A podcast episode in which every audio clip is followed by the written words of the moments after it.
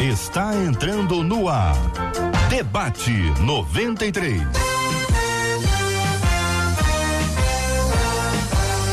Realização 93 FM. Um oferecimento Pleno News. Notícias de verdade. Apresentação J.R. Vargas. Alô, meu irmão. Minha irmã. Que fala. J.R. Vargas, estamos de volta, começando aqui mais uma super edição do nosso debate 93 de hoje nesta segunda-feira. Mais uma semana abençoada pela graça de Deus. Olha, agradeça. Março já foi, abril já foi. Essa contagem é completamente diferente dos outros anos. A gente sempre fica assim, poxa, o ano está terminando, esse ano está todo mundo celebrando. Mais um dia é menos um dia nesse processo. Vamos continuar orando, buscando a bênção de Deus, tendo os cuidados necessários nos protegendo, clamando ao Senhor para que essa pandemia seja cessada, seja controlada, em nome do Senhor Jesus. Cid Gonçalves, bom dia, Cid. Bom dia, meu caro JR. Ô, Vargas. Vem cá, isso é provocação, né? Isso Não, é meu queridão, isso eu tô, eu tô vendo o retorno né? aqui. Eu tô olhando o retorno aqui, rapaz, tem que dar um jeito aqui, que o negócio tá desarmado. eu queria Cid, fazer eu quero o meu, mas não deu, o carinho, não. o carinho dos nossos ouvintes, tá, a muita gente acompanhando a gente pelo YouTube. Eu estou aqui agradecendo quem nos acompanha pelo vídeo. É um privilégio muito grande ter você com a gente aqui na 93 FM, nessa plataforma nova. Então, que Deus abençoe muito a sua vida, meu querido Cid, a vida dos nossos amados ouvintes. Facebook, tá no Face, tá no YouTube, tem 93 FM com você. Rádio 93 FM no site rádio93.com.br Facebook da 93 FM, YouTube da 93 FM, tudo com vídeo para você acompanhar com imagens o nosso debate 93 de hoje. Claro, alô, quem está no rádio, quem está acompanhando a gente pelo aplicativo. Que Deus abençoe a vida de quem está aí no Spotify acompanhando. Que a paz do Senhor inunde a sua vida. Você está no YouTube ou está no Face? Manda uma palavra boa, manda uma paz do Senhor manda um graça e paz, manda Deus te abençoe, vai escrevendo aí, vai escrevendo. É hora da gente contaminar com a palavra boa, contagiar com o evangelho, com a palavra do Senhor que inunda o nosso coração e nos faz celebrar a despeito de toda e qualquer coisa. Marcela Bastos, bom dia. Bom dia, JR. Bom dia aos nossos ouvintes, porque o nosso Deus é bom. Nós celebramos a graça dele em todo o tempo, tudo é por Ele, por causa dele. A mão dele está sobre nós e é com ele que a gente começa mais uma semana, ao lado dos nossos ouvintes que participam com a gente pelo nosso WhatsApp. Lembrando que 21 é o código daqui do Rio de Janeiro, 96803 8319 21 96803 8319. A paz para todo mundo que está mandando a paz do Senhor para mim aqui. Estou vendo aqui pelo YouTube, você que está mandando pelo Facebook, pelo nosso WhatsApp, que é sempre a nossa conexão especial. Que a paz do Senhor inunde o seu coração e a sua vida neste dia e todo dia, em nome de Jesus. Ô, Marcela Bastos. Pois não, JR. Tem mais gente hoje para o debate? Tem uma super mesa com a gente hoje. Olha ele chegando aí, olha, já está todo mundo chegando. Aliás, tem gente do Rio de Janeiro, tem gente de João Pessoa e tem gente da Inglaterra. Esse negócio hoje tá. O negócio tá chique, viu, JR? Ô, oh, Marcela, nós ah. vamos começar por João Pessoa. Vamos começar por João Pessoa. Lá tem um sol maravilhoso, tem um sol para cada um, uma praia maravilhosa. Vai que começando por João Pessoa nós recebemos aí um convite, quem sabe passar uns dias bem na praia. Vai, Quando tudo isso passar, bom dia! Vai, Marcela, apresenta todo mundo aí para nós. A nossa menina da mesa, direto de João Pessoa, Kézia Feitosa. Vai que quando tudo passar, a gente dá um pulinho aí em João Pessoa. Né, Kézia? Bem-vinda ao debate de hoje. Muito obrigada, com certeza o Seminário Betel, aqui onde eu moro, tem o que não falta é espaço para receber todo mundo. Quando tudo isso passar, podermos celebrar o nosso Deus com muita alegria naquilo que só nós sabemos fazer, na comunhão dos santos. Sejam sempre muito bem-vindos. Amém. Com a gente também hoje, agora já direto da Inglaterra, ele vai contar pra gente como é que tá o tempo lá, pastor Tarsi Júnior. J.R. Vargas, Marcela, que alegria falar com vocês mais uma vez, pastor Wander, missionária Késia. Estou muito feliz de participar de mais um debate. Aqui estamos todos muito bem. O clima hoje está, é, por incrível que pareça, maravilhoso, está aberto, está muito sol e calor. Está com 16 graus por aqui. Tudo certo. Muito obrigado pelo convite.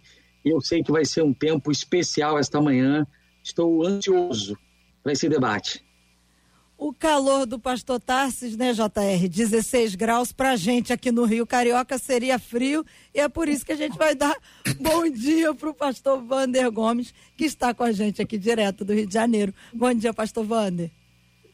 Bom dia, Marcela. Bom dia, JR. Que bom estar com vocês. Manquésia, Tarsis, muito bom. É uma alegria grande, como o JR disse, mais um dia nos fez o Senhor e eu espero que seja um grande dia na presença de Deus. Benção puríssima. Todo mundo apresentado, essa mesa especialíssima apresentada. Vamos ao tema do nosso programa de hoje. Quero ver a sua opinião, ouvinte, sobre esse assunto. Quero interagir com você, que tem aqui a sua opinião. Participe pelo nosso é. WhatsApp, pelo Face, pelo YouTube. Você está absolutamente em casa e à vontade aqui entre nós no Debate 93. Tema de hoje, Marcela. A Bíblia diz em Provérbios 13, 12 que a esperança adiada entristece o coração, mas o desejo cumprido é árvore de vida. Só que estou mais que entristecida, diz uma das nossas ouvintes. Ela diz: Eu estou frustrada. O que fazer diante do desespero e da frustração com relação ao silêncio de Deus? A não manifestação do poder divino com relação à minha causa pode ser um sinal de que eu estou sendo infiel a ele? Pergunta ela. Como controlar a raiva para não sofrer com distúrbios emocionais e até mesmo espirituais, JR? Querida Késia, vou começar ouvindo a nossa menina da mesa de hoje sobre esse assunto. O que eu mais gosto é esse menina da mesa, né? Isso é bom demais. Então, eu quero conversar aí, quero mandar nossa palavra para essa querida ouvinte da, da Rádio 93, lembrando de Atos. Atos, Atos no capítulo 1, quando o Senhor Jesus está na última conversa terrena com os discípulos.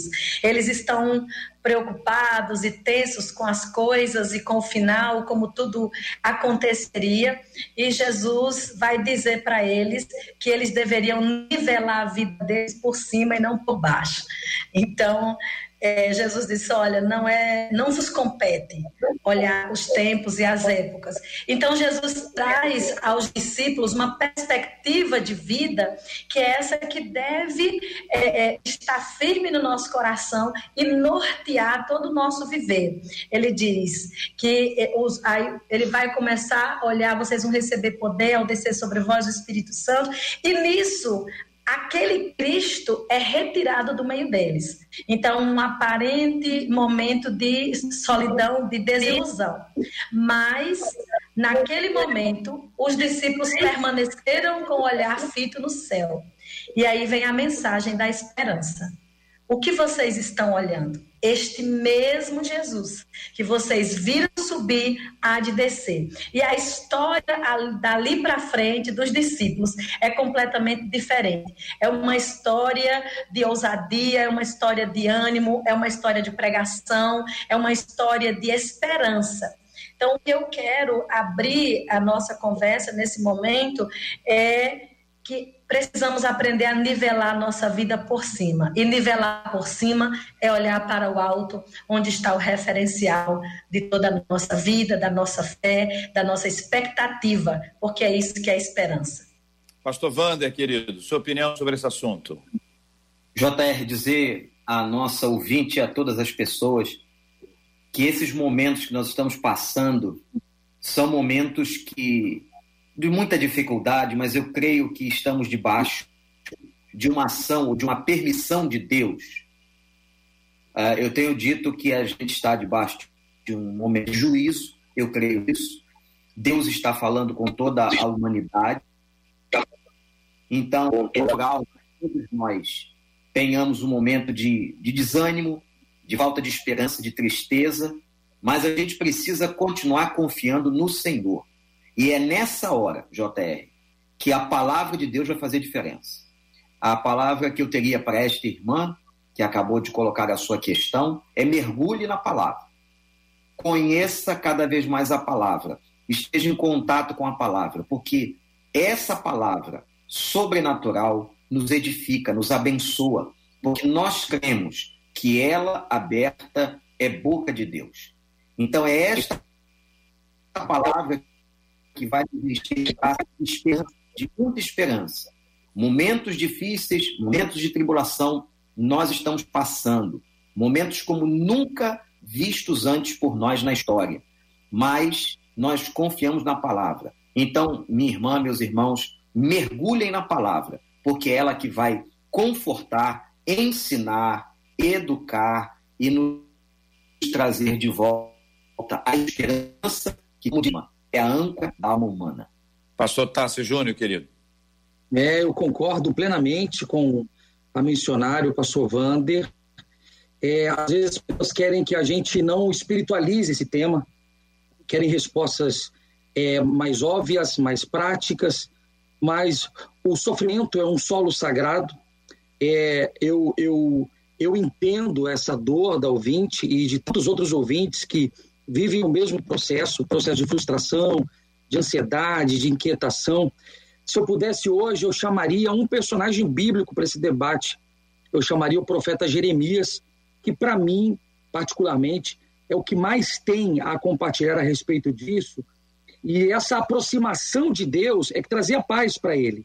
Jeremias 29, verso 11 diz: Porque eu bem sei os planos que tenho. É uma, uma fala de Deus, né? O profeta citando: Porque eu sei bem os planos que eu tenho a vosso respeito, diz o Senhor, pensamentos de paz e não de mal, para vos dar um futuro e uma esperança. Então, quanto mais perto, então eu faço aqui um gancho do que a missionária Késia disse e do que o pastor Wander é, citou, quanto mais próximo eu estou do Pai, do Criador, do Todo-Poderoso, mais seguro eu me sinto, mais, mais paz eu sinto. Então, eu acho que o nosso convite esta manhã vai ser que os nossos ouvintes, de alguma forma, ou através da palavra, ou através da, da, da, presença de Jesus, conforme disse a missionária Késia, que a gente se aproxime do Senhor. Quanto mais perto do Pai, eu acho que menos medo e mais força a gente vai ter para enfrentar um tempo como este. A nossa ouvinte diz que ela está frustrada.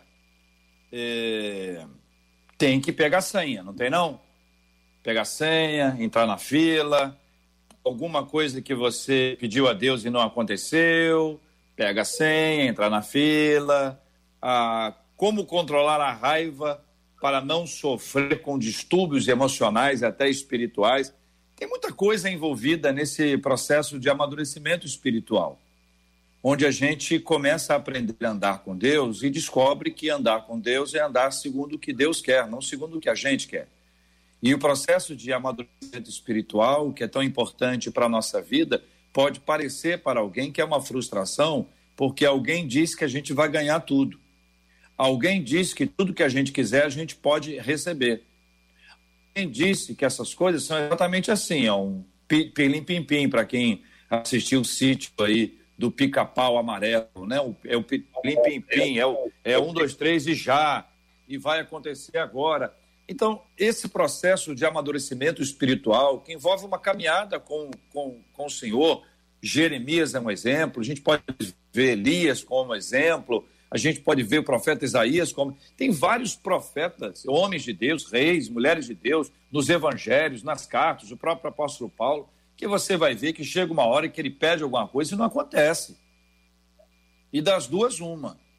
Ou você diz assim, eu estou de mal com, com Deus e, e, e vira a cara e não conversa mais ah, com ele, ou você aprende que esta resposta de Deus tem algum projeto que a gente não saiba, tem alguma razão que a gente hoje pode não entender, mas que Deus tem uma, uma, uma resposta clara para cada questão da nossa vida, quando ela acontece ou quando não acontece. Então, eu pergunto aos queridos irmãos, como ver o que a gente não vê, mas que a gente sabe que Deus está vendo? Podemos cantar é... também. Eu posso. Eu tô, eu tô, hoje eu estou com vontade de can, cantar, entendeu? Vamos lá. É uma boa, né? Vai lá, posso, eu, vai lá, é, Eu queria, eu estava lembrando enquanto você falava do próprio Davi, quando clamou incessantemente para que Deus curasse o seu filho. E o Senhor não o curou, ao contrário, o Senhor levou o filho de Davi. E Davi sai daquele processo de, de jejum e de clamor e vai é, é, festejar, vai louvar o Senhor. Porque apesar de Deus não ter respondido como ele queria, mas Deus fez o que aprove a Deus fazer. Então, eu vejo que quando eu digo nivelar por cima, é exatamente colocar Deus no centro. Quando nós olhamos para os salmos, especialmente os salmos, a, a nossa esperança, a nossa felicidade, ela decorre de uma vida centrada em Deus. E uma vida centrada em Deus, ela acontece na perspectiva de Deus. E aí é só lembrar da história também, podemos convidar, é, pega nas palavras do pastor Tassis, podemos convidar também José para essa mesa. Pense numa pessoa que tinha uma história de, de muitos pontos para ficar frustrado. Mas a, o, lá no final do processo, quando José se diante dos irmãos dele, agora um José que nós poderíamos usar uma linguagem assim, ó, tá por cima, tá bem sucedido, ele olha para os irmãos e diz assim: vocês não fizeram nada. Deus me trouxe na frente de vocês para esse tempo. Então, quando nós enxergamos a vida na perspectiva da soberania de Deus, aqui nós aprendemos a nos submeter ao tempo, ao propósito de Deus, e isso vai trazer a paz e a alegria no nosso coração. E aí, é, pastores? Eu, eu não vou convidar mais ninguém para a mesa, senão não vai dar espaço. É, não cabe. nós já, já, temos dois gigantes aí na mesa, não é? com mais vocês, então a coisa está muito, muito bem. Tem dois aspectos, JR, irmãos, que eu queria destacar. O primeiro são das nossas crenças teológicas, daquilo que nos forma, daquilo que nos formatou. Então, o JR citou há pouco, há muito entendimento, muitas coisas são entendidas equivocada em relação a numa visão de que nós, Deus está à nossa disposição. Deus não está à nossa disposição. Deus não tem qualquer obrigação de atender. Mas não é isso que nós ouvimos em muitas pregações hoje, neste século XXI. Pregações de autoajuda, pregações sem qualquer base teológica, pregações que fogem completamente à palavra de Deus. Isso é algo muito, muito, muito, muito perigoso. Então, nós temos hoje uma estrutura teológica que sustenta a, a nossa fé, muitas vezes, equivocada. Isso é um aspecto. E o outro aspecto que eu quero chamar a atenção é no que diz respeito à estrutura psicológica da pessoa. Cada pessoa tem uma estrutura psicológica oriunda da sua história de vida, oriunda dos seus, das suas experiências passadas e presentes. Tudo isso vai fazer dela uma pessoa mais ou menos frágil emocionalmente. Então, há um aspecto teológico e há um aspecto psicológico de como enfrentar esse momento. E eu volto a dizer: nós precisamos recorrer à palavra. Eu não vou agora é, dar a você uma solução difícil ou mais difícil, que seria buscar um trato terapêutico ou um aconselhamento. No momento desse, isso é muito complexo. Mas a volta à palavra, o cair dentro da palavra, entendendo que a palavra de Deus e tem a solução de todas as coisas e para todas as coisas, é fundamental. Então, eu deixo aqui essa observação de que tudo isso tem a ver com a nossa estrutura e a nossa visão teológica e a nossa estrutura psicológica de como enfrentar esse momento. Eu esses uma... dois aspectos, Tarsis, esses dois, dois aspectos são muito complexos, né? Porque quando a gente lembra o que, que a gente crê, à medida que a gente vai desenvolvendo a nossa fé, a gente tra traz isso. É mais complicado, pastor Tasso, o seguinte: o camarada era.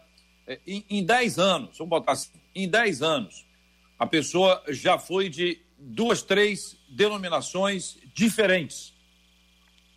Estou falando que é comum hoje. Estou falando diferente, não é nem o nome, não. É teologia completamente diferente. Esse é um caso. O outro caso, independente se ele mudou ou não, ele escuta, ele assimila tudo que aparece. Ele é um negócio. Tem um negócio que é muito bom, o pessoal pega assim, o que restou de ontem, aí pega um feijão aqui, pega o arroz aqui, pega um pouquinho de carne aqui, pega não sei o quê e faz um negócio chamado mexido, é, é em francês, tá? Mexidu, termina com U no final. Mexidu, diz que é muito bom, mexidu. E acaba nesse mexidu, acaba aquela mistura toda teológica que, que vai complicar um pouco mais com a psicológica, como o Vander disse. A psicológica, se o Vander, que é psicólogo, disse que não vai entrar, nós é que não vamos entrar mesmo, né, Tarsis? E aí? Eu me arrisco. Então, quando o pastor Wander fala sobre a palavra, eu entendo perfeitamente é, a, a colocação dele. Só que, por exemplo, se a pessoa vai procurar a palavra e ela vem é, cheia de vícios das denominações que ela passou, ela pode não ter uma compreensão ou uma resposta exata como deveria ter para aquele momento de silêncio de Deus. Então, é aí que a palavra é fantástica nisso, porque quando é, a Bíblia fala sobre essa aproximação de Deus, fala sobre a questão da espiritualidade, e eu falo aqui espiritualidade com essa percepção de comunhão com Deus, a gente vê que existem outras disciplinas espirituais que podem corroborar para essa sensibilidade, para essa aproximação, né? Então, por exemplo, a pessoa talvez não tenha uma percepção bíblica exata, mas se ela tiver um coração voltado para Deus em oração, em jejum, em busca, ela vai ter uma sensibilidade para perceber, para sentir.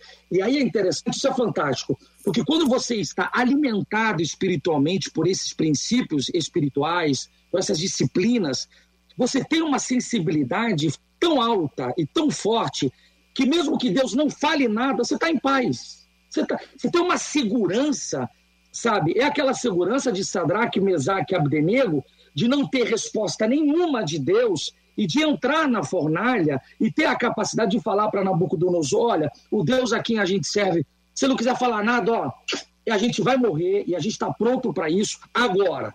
Se ele quiser, ele pode intervir, ele pode, ele pode acabar com esse negócio aqui hoje. Então, assim, essa maturidade, essa força, sabe? Eu acho que isso não é adquirido por teologia nenhuma, ok? Por anos de teologia, por hebraico, aramaico, grego, não. Eu acho que essa maturidade, essa robustez, ela é adquirida quando você tem disciplinas espirituais ativas, sabe? Um devocional com Deus, uma busca pela manhã, jejum, oração, sabe? Não orar e jejuar só pra, para um propósito específico, mas para que a sua vida espiritual seja alimentada. Então, quando você está nutrido por essas riquezas espirituais, eu acho que você é mais capaz de enfrentar um tempo como este. Marcela Bastos, e os nossos ouvintes aí na participação pelo WhatsApp, Facebook, YouTube, o que, que você traz aí pra gente? No WhatsApp, um dos nossos ouvintes pergunta o seguinte: ele disse que no Antigo, no Antigo Testamento as pessoas que ouviam Deus representavam um número muito pequeno, ou seja, segundo ele, a multidão não ouvia.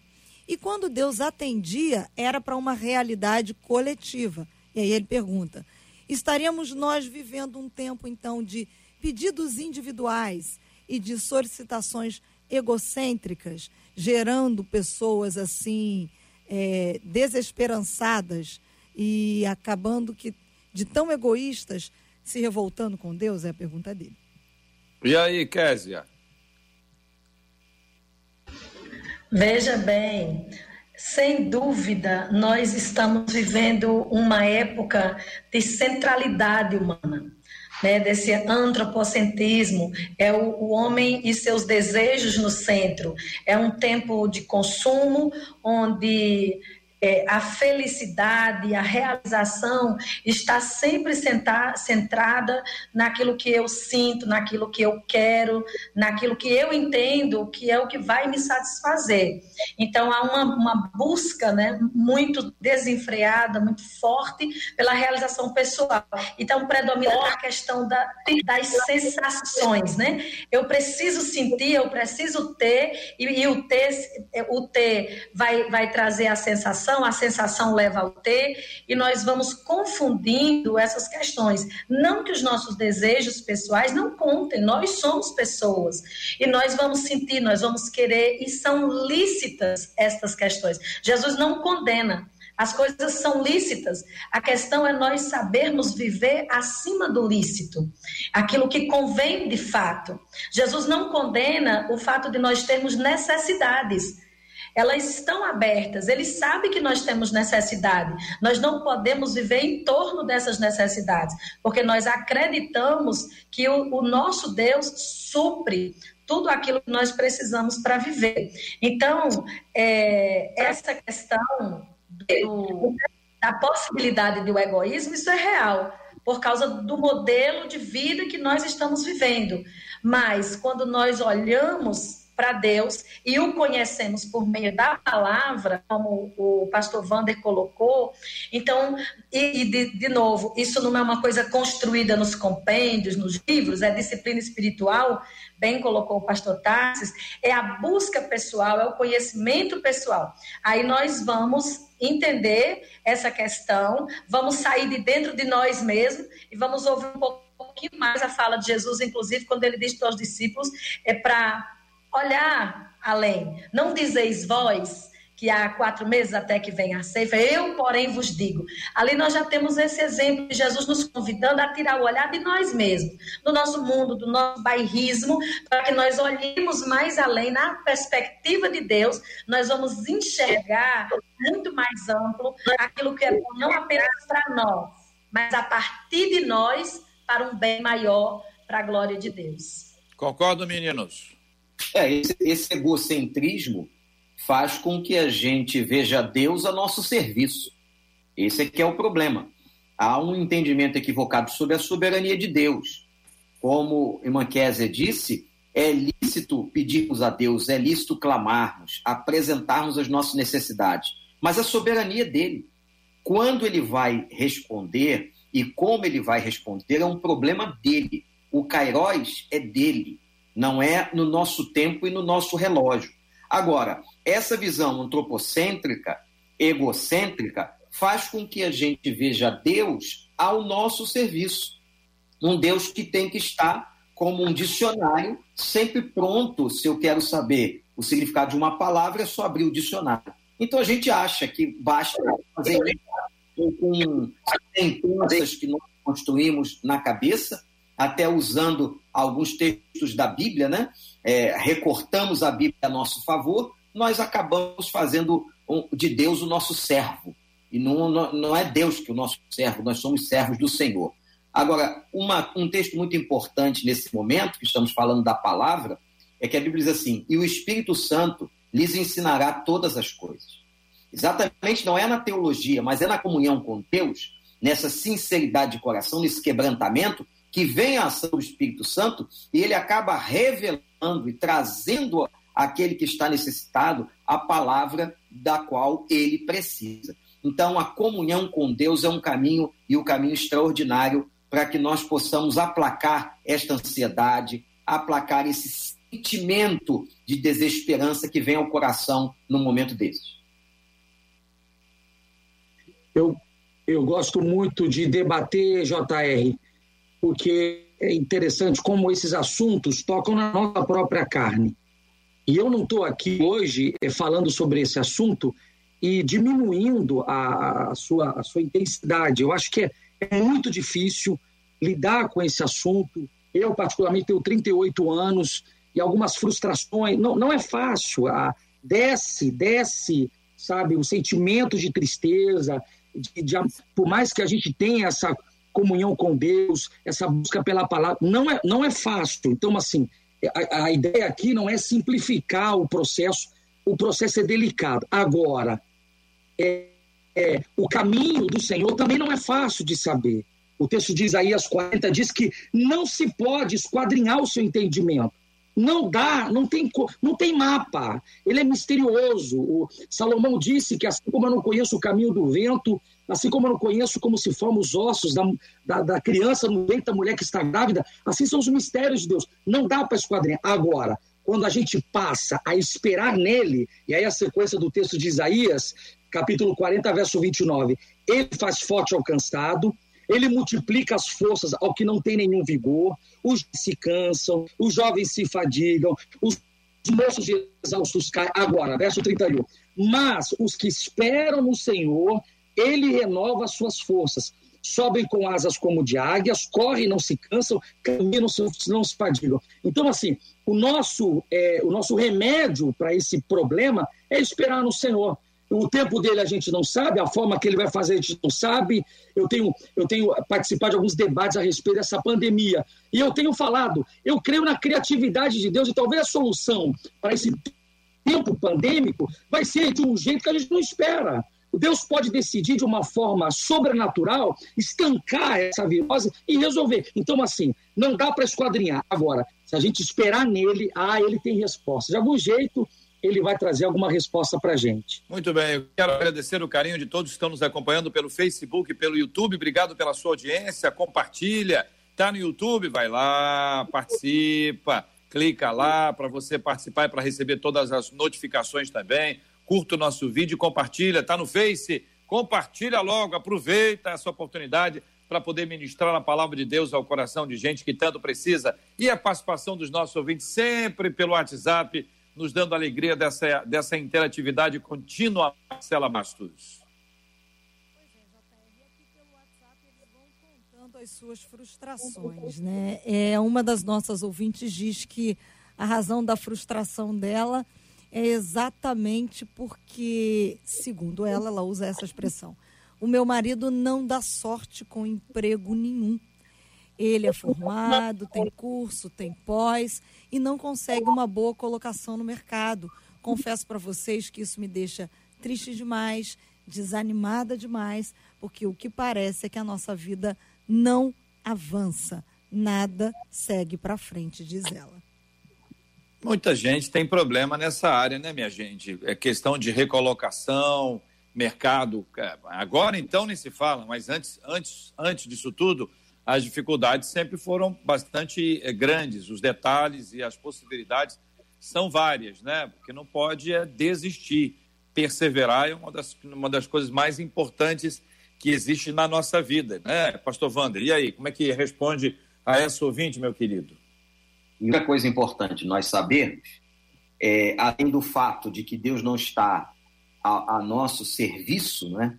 Deus não tem é, como fazer ou não, como responder no tempo que a gente gostaria, porque a soberania dele, os caminhos do Senhor são insondáveis, como o pastor Tarsis mencionou, nós temos que entender o seguinte: há muitos aspectos que são consequências do meio social que estamos inseridos.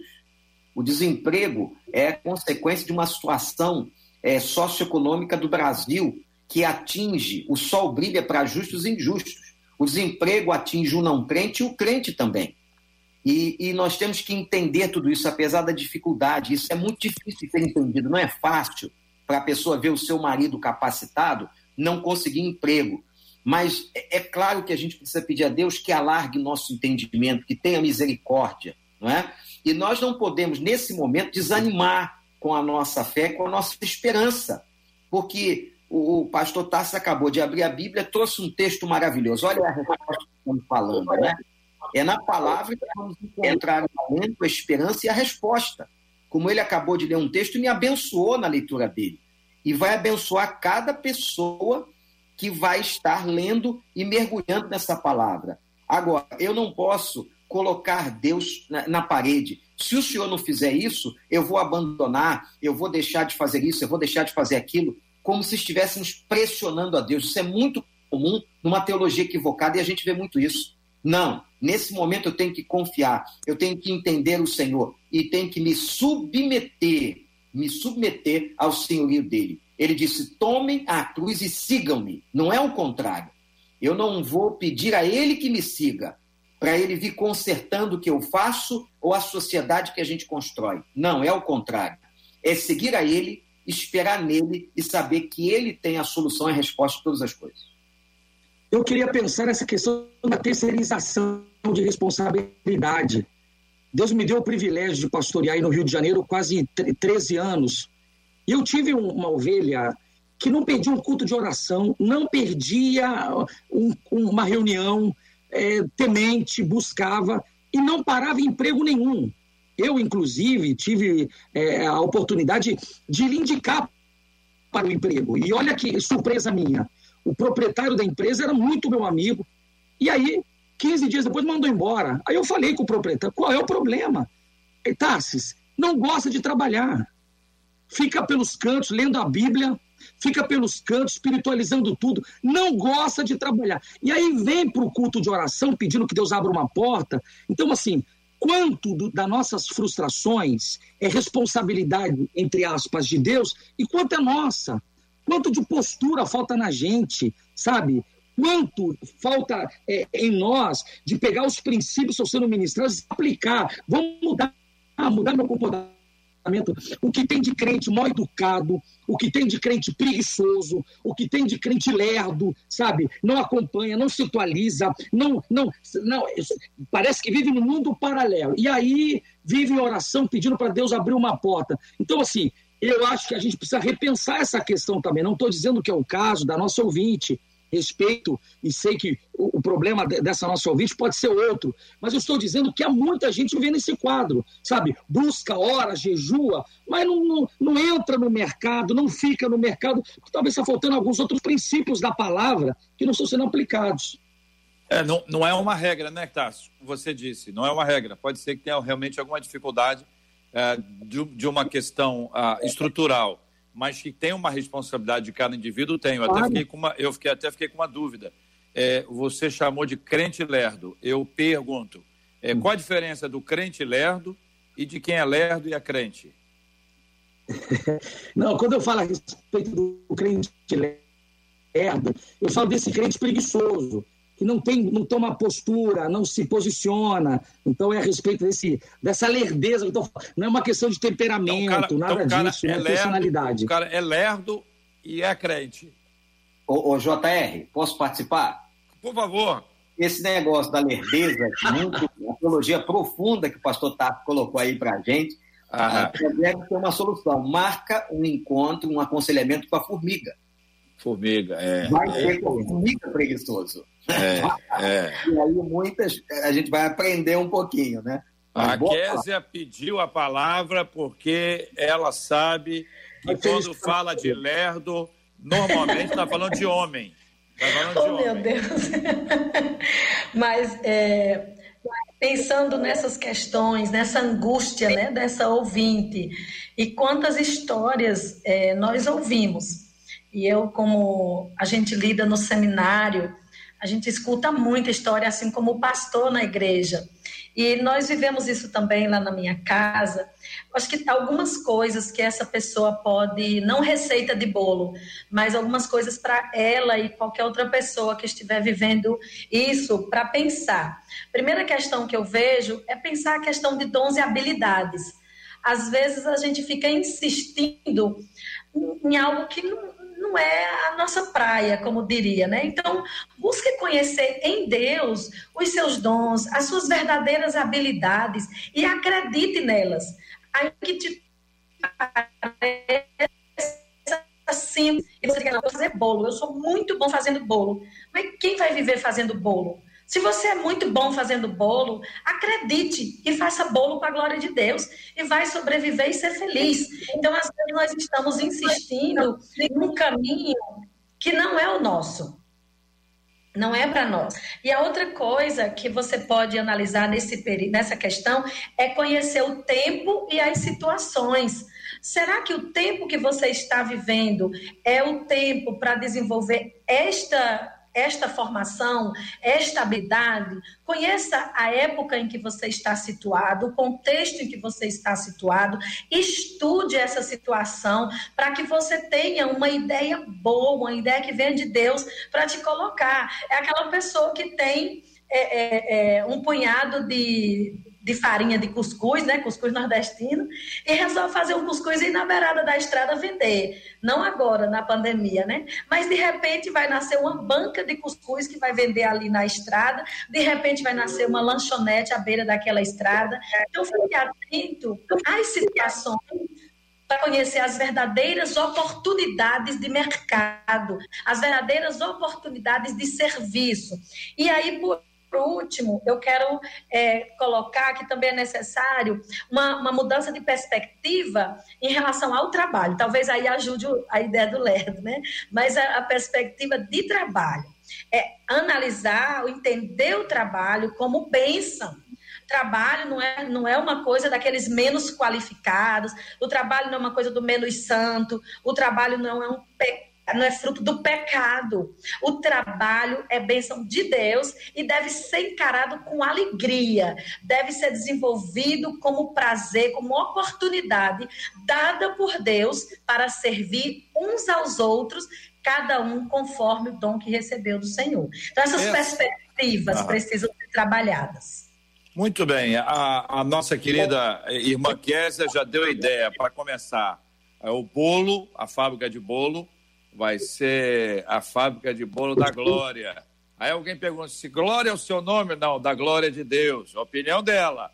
E agora a banquinha de cuscuz. Eu tô achando, ô Wander, em Tassis, que a Késia está conversando com muitos seminaristas, falando, meu filho, é o seguinte, é. seu caminho não é o pastorado. Seu caminho é esse. Ela está com muita solução empreendedora. E eu quero, eu quero toda a força Kézia que vai, porque tem muita gente no público que devia estar tá vendendo é, é isso é? mesmo. Agora, Muito detalhe bem. interessante, ah. uma porta fechada também fala. É verdade. Quando Deus fecha uma porta, alguma coisa ele está dizendo. E ele pode fechar duas ou três ou quatro vezes, por amor. Deus não dá pedra no lugar dos pães. Mas, ô Kézia, continua incentivando no seminário a fábrica de cuscuz. Muito bem. Marcela, ô Marcela. Essa viagem ajuda, Kevin. Alô, Marcela. Oi, tá com a gente, Marcela? Oi, bom, bom dia. Bom dia. Tô aqui fazendo muita coisa também. Tô aqui. Maravilha, Marcela. Vamos à pesquisa, Marcela. Eu achei muito interessante a pesquisa que você encaminhou. Eu quero ouvir a opinião dos nossos debatedores, se eles estão de acordo, como é que eles estão acompanhando isso, em razão dos números que você me encaminhou aí por e-mail. É uma pesquisa realizada pelo Instituto Ideia Big Data apontou que os brasileiros, eles estão ansiosos para voltar aos cultos nas suas igrejas. Segundo os dados, um em cada três entrevistados disse que vai voltar às celebrações na mesma semana que a quarentena acabar. Já 14% afirmaram que vão esperar 15 dias, 22% aí preferem deixar passar um mês até retornar ao templo. Ir à igreja se mostrou mais importante, por exemplo, do que ir aos salões de beleza e às barbearias, que ficaram em segundo lugar na lista aí de vontade dos brasileiros pós-quarentena, com 24% da preferência, JR. Vamos começar pela Késia, porque é, salão de beleza ficou em segundo lugar. É isso, Marcelo? E barbearia também, tá? Só para não ficar na questão. A barbearia, que barbearia que claro que a barbearia estava ali junto com o salão de beleza também, tá? Ô, Késia, é, é um avivamento, Késia? Eu espero. Se não um avivamento, mas uma oportunidade para trazermos de volta alguns valores e questionarmos alguns conceitos. Então, talvez estivéssemos é, é, tão centrados na, vou usar uma expressão talvez ruim, na igrejice e perdendo de vista o culto. O que é o culto? Estávamos talvez tão centrados nas atividades, perdendo de vista a comunhão dos santos. Então, agora, nesse distanciamento, estamos sentindo entranháveis afetos e compaixão. Nossa, nossa alma sente saudade e vai talvez valorizar mais essa bênção que nós temos, que é a comunhão dos santos, não porque a igreja é o lugar, enquanto templo, o lugar onde Deus se manifesta, mas é o lugar onde nós compartilhamos a, as graças de Deus uns com os outros, onde nós servimos a, uns com os outros na presença de Deus. Então é tempo de nós trazermos esses conceitos de volta e deixarmos a figueira ser balançada e ficar só o que é realmente valioso, aquilo que tem sentido de fato. Pastor Wander, pastor Tassis. Eu acho que os eúticos não vão voltar. Eu acho que a galera que vai voltar é uma galera mais concentrada, mais focada, barba de molho, ok? Eu acho que essa pandemia ela destruturou muito o orgulho, sabe, a soberba de alguns. E não dá para ignorar não que a igreja está cheia de gente assim, que acha que está por cima, que resolve tudo, tem nome, sobrenome, tem dinheiro, tem talento, tem dom. E aí, essa pandemia é uma das, da, da, das riquezas ou dos resultados que ela trouxe para a gente. Eu acho que é essa concentração que ela vai gerar no povo. Eu acho que a igreja volta mais focada, mais apaixonada. Eu acho que as orações vão ser mais sérias, a busca pela palavra vai ser mais séria, a atenção às pregações, a prática. Eu tô, eu tô, eu tô com santa expectativa de que tem coisa boa vindo aí. Eu concordo com o Tarsi, JR, porque eu acho que a igreja está sendo apurada. Não acredito que volte todo mundo. Eu acho que nós vamos ter uma multiplicação. Alguns que não vinham receber algo de Deus vão vir, e outros que estavam vão aproveitar essa oportunidade para vazar, para sair. Agora, fica muito claro uma realidade. Aqueles que achavam que a internet supria tudo, e pode resolver todos os problemas estão sentindo, sentindo emocionalmente nas suas vidas que não suprem. Nós somos gregários, nós precisamos de relacionamento, nós precisamos de estar uns com os outros, nós precisamos do toque, do, do, do encontro, do visual, nós precisamos de olho a olho. Então, é, nós precisamos da igreja, daquela ministração uns aos outros de maneira pessoal. A internet, isto foi defendido por muita gente, a gente está vendo agora que a internet não resolve tudo. Não tem como fazer a igreja completa, a igreja em toda a sua potencialidade e suas competências. Eu acho que nós vamos ser apurados, que nós vamos ter uma surpresa nos nossos hall de membros e a gente precisa estar muito atento a isso. Mas eu também concordo com o Tassi que vamos ter uma igreja, a meu ver, melhor essa, esse amadurecimento nosso agora, que ele é coletivo, né? A gente sabe que quando a pessoa passa por uma prova, ele é provado, né? A prova é visa a sua aprovação, seu amadurecimento.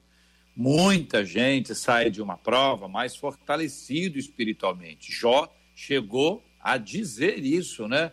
Antes eu te conhecia só de ouvir falar, agora os meus olhos te veem o processo de, de profundidade do relacionamento entre Jó e Deus ficou bastante evidente. É só ler o seu livro, a gente tem essas coisas descritas. Nós estamos passando por uma questão coletiva. É como se uma família inteira passasse pela mesma coisa e, a partir disso, a família inteira tivesse um, um, um, uma caminhada com Deus de forma diferente, né? Num processo como esse, por exemplo, quando a gente lembra de Israel, no tempo de exílio, as canções eram diferentes. As canções eram, eram saudosas. Ao mesmo tempo que eles olhavam para Jerusalém, ainda que não fisicamente, mas olhavam em direção, a, a, ansiando por aquilo. Havia uma saudade verdadeira, sincera no coração, que às vezes no dia a dia a pessoa não percebe que tem. No dia a dia, ela tem. O que, que, que tem hoje aí? Ó, tem, a gente pode ir à igreja, pode ir no churrasco, pode lavar o carro, pode fazer compra. Ah, vamos fazer o seguinte: hoje nós vamos ficar em casa, vamos fazer tudo isso e menos ir à igreja.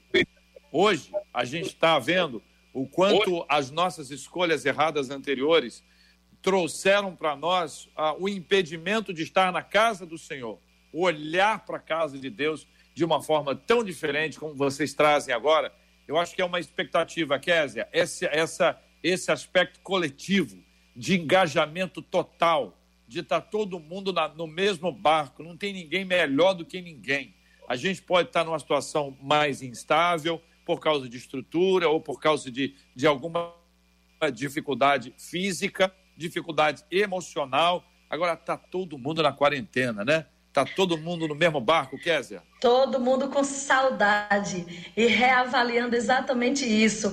Como Deus nos deu um presente chamado a comunhão dos santos. E aí vamos voltar a olhar isso com outro olhar, uma nova perspectiva. a perspectiva da dádiva, né? O trabalho, a saudade de trabalhar, a saudade de poder ir ao comércio, de ir à rua. Talvez nós possamos, é, é, nesse tempo, então, entender o que é que significa fazer todas as coisas para a glória de Deus. É sair de casa louvando a Deus porque você vai ao trabalho. É louvando a Deus porque você vai à festa com os amigos.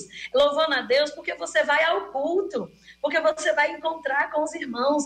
Porque você tem salmos e hinos e cânticos espirituais. Talvez o Senhor esteja nos chamando para esse avivamento de alma e o verdadeiro sentido da adoração. É isso aí, meninos. Você citou aí essa volta do cativeiro. É, eu acho que a ilustração é fantástica. É, do, dois, dois textos que me vêm à cabeça, assim, desse momento.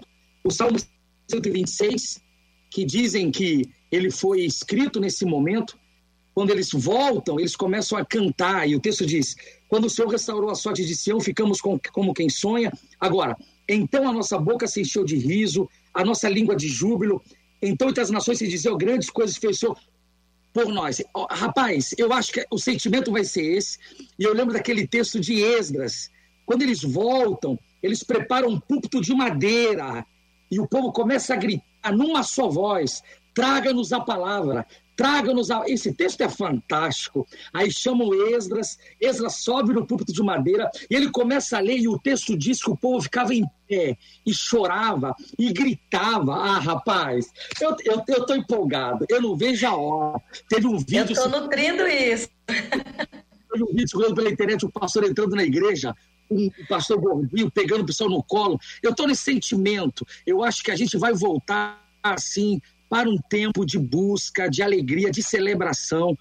Primeiro que Deus nos aqui aqui JR, grande parte da igreja passou pelo Covid. Grande aqui em casa tivemos pessoas infectadas, sabe? É, eu tive 39 de febre, eu tive dores no corpo, não fui diagnosticado, não sei se de fato tive ou não tive, mas os sintomas eu tive, sabe? E aquele sentimento se ia piorar, se não ia, amigos tendo problema respiratório. Eu passei por isso, eu estou com a minha percepção de adoração diferente. Porque eu tô, eu tô sentindo gratidão a Deus por ter passado por isso, sabe? Ileso, e vou voltar ileso, e vou celebrar a Deus, sabe, ileso, com vida. Então, se esse sentimento permear todos os corações, rapaz, meu Deus, eu imagino a Batista do Recreio, vai ficar pequena. Glória a Deus, é um, é um sentimento que acho que está no coração de todos nós, é uma esperança de que a igreja vai aproveitar esse momento, vai se consagrar mais, vai celebrar ao Senhor, vai glorificar e vai valorizar, como a Késia disse e pastor Tássio está dizendo, vai valorizar muitas coisas que não valorizava. Hoje a gente está vendo o quanto vale a pena trabalhar, o quanto vale a pena estar junto. Há coisas que nós fazemos que eram simples, que eram naturais, e a gente vê que são realmente bênçãos do Senhor, oportunidades de Deus na nossa vida. E eu tô contigo, tá? Vamos fazer aquela festa, botar o púlpito. E outra coisa, aquele videozinho que você viu do pastor, sensacional. Só que ele dança, ele dá, dá estrela. A gente vai fazer isso também. Tá certo, Roberto? Mas isso é, isso é o Tassis. Lá na, nas Américas, vamos ter estrela nas Américas? rapaz, oh, ah, ah, isso aí, é, infelizmente. É pastor da Catedral, da Catedral das Américas, tá? Eu estou preocupado com o Banco do Brasil, que fica embaixo dele lá. Vai ser animado. Eu estou mais preocupado, Otávio, é com o posto de gasolina que tem do lado. Estou preocupado com a, com a explosão. Gente, olha, muito obrigado aos nossos queridos debatedores, amados, preciosos.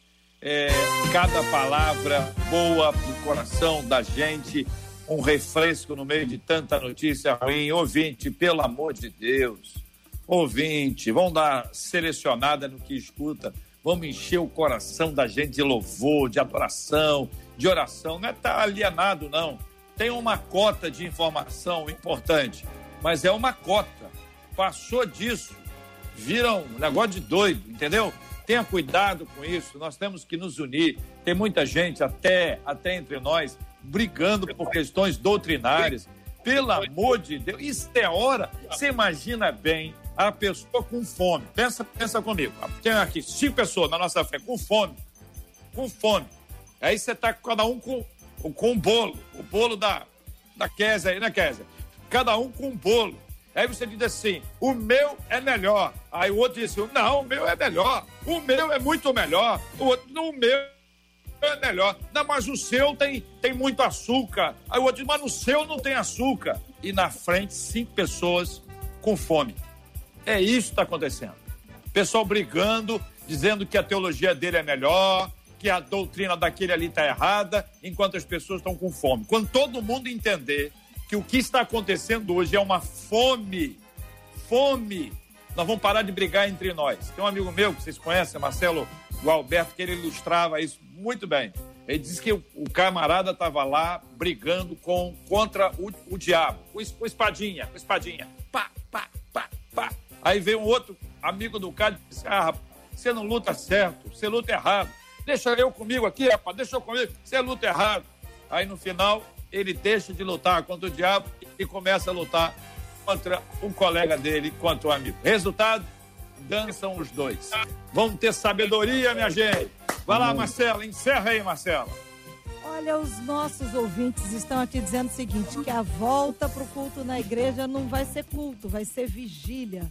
Todos eles estão dizendo que vai ser culto até porque eles estão assim morrendo de saudade. Muitos dos nossos ouvintes realmente dizendo que aguardam o dia de celebrarem o retorno aos templos. Mas JR, enquanto isso também antes de você se despedir, enquanto tem gente celebrando, tem gente mandando para a gente pedindo para que a gente ore.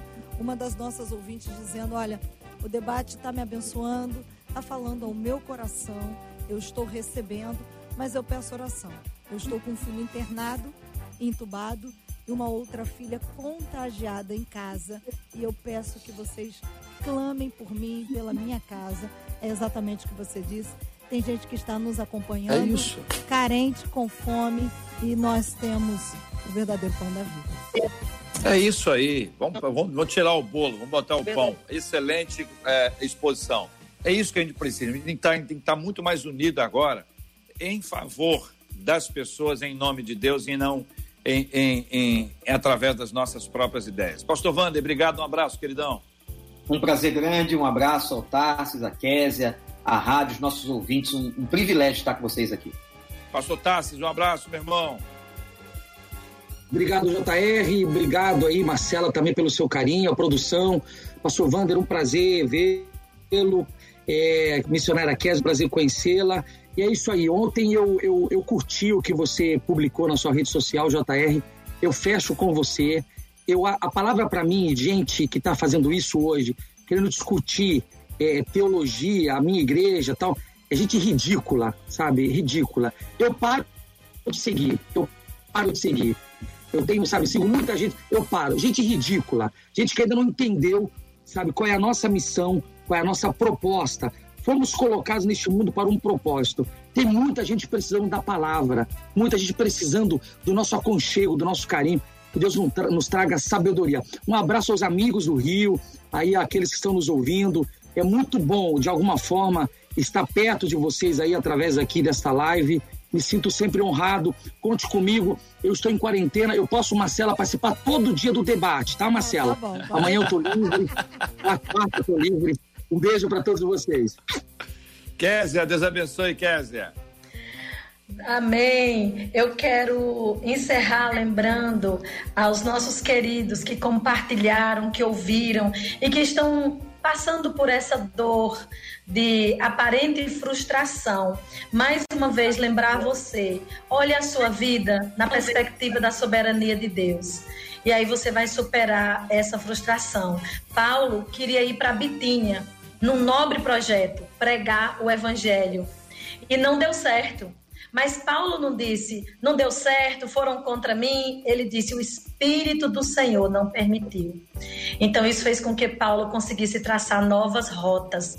Analise, peça ao Senhor para canalizar a visão a partir da perspectiva da soberania dele e você vai ter o coração cheio de esperança para enfrentar os desafios dessa caminhada. Mando um abraço cheio de saudade para os meus alunos aí do Rio de Janeiro, para os meus amigos queridos, para a minha igreja presbiteriana Filadélfia, para os meus amigos de Caxias, meu Deus do céu, de Volta Redonda, não dá para citar o nome não, né? E para os meus novos amigos aqui em João Pessoa, que também estão ouvindo, um abraço. Aos meus queridos, se eu for citar nome vai ser difícil. A saudade é grande demais. Foram 22 anos nessa terra que eu trago só com muita, muita saudade, muito carinho. Um abraço a 93, um abraço a Marcela, ao JR, Pastor Wander, Pastor Tarsis. Um prazer enorme dividir esse momento com vocês.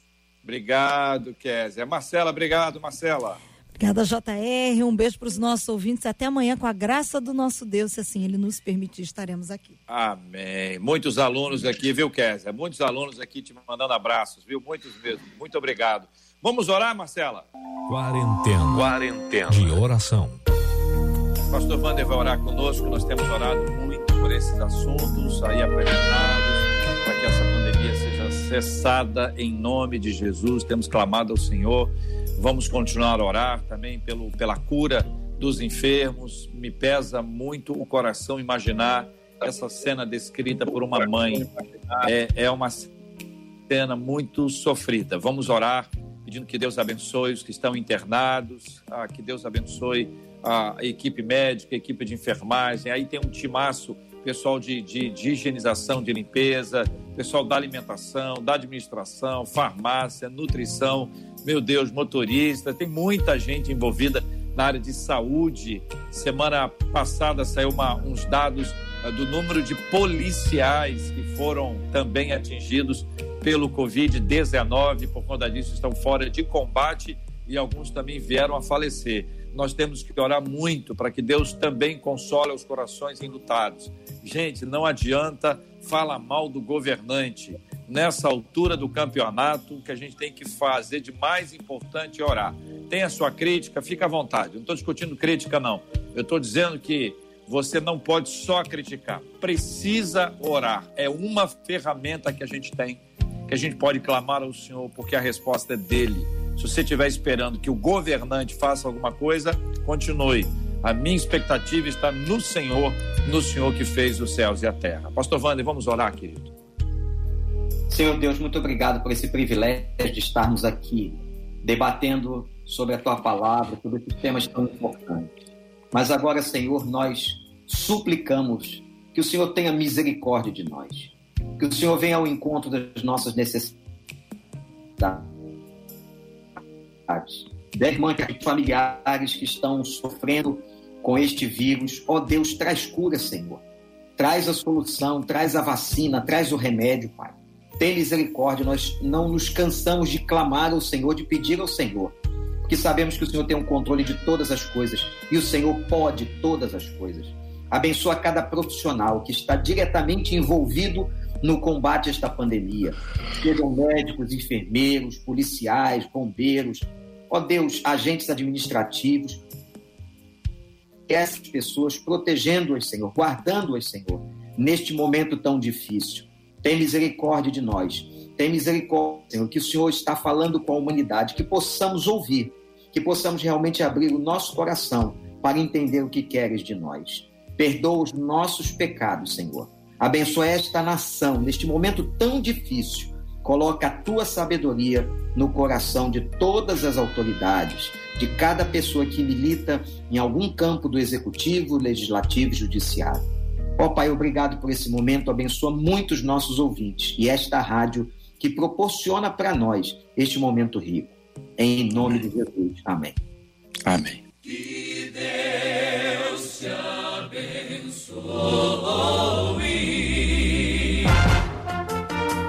Você acabou de ouvir Debate 93.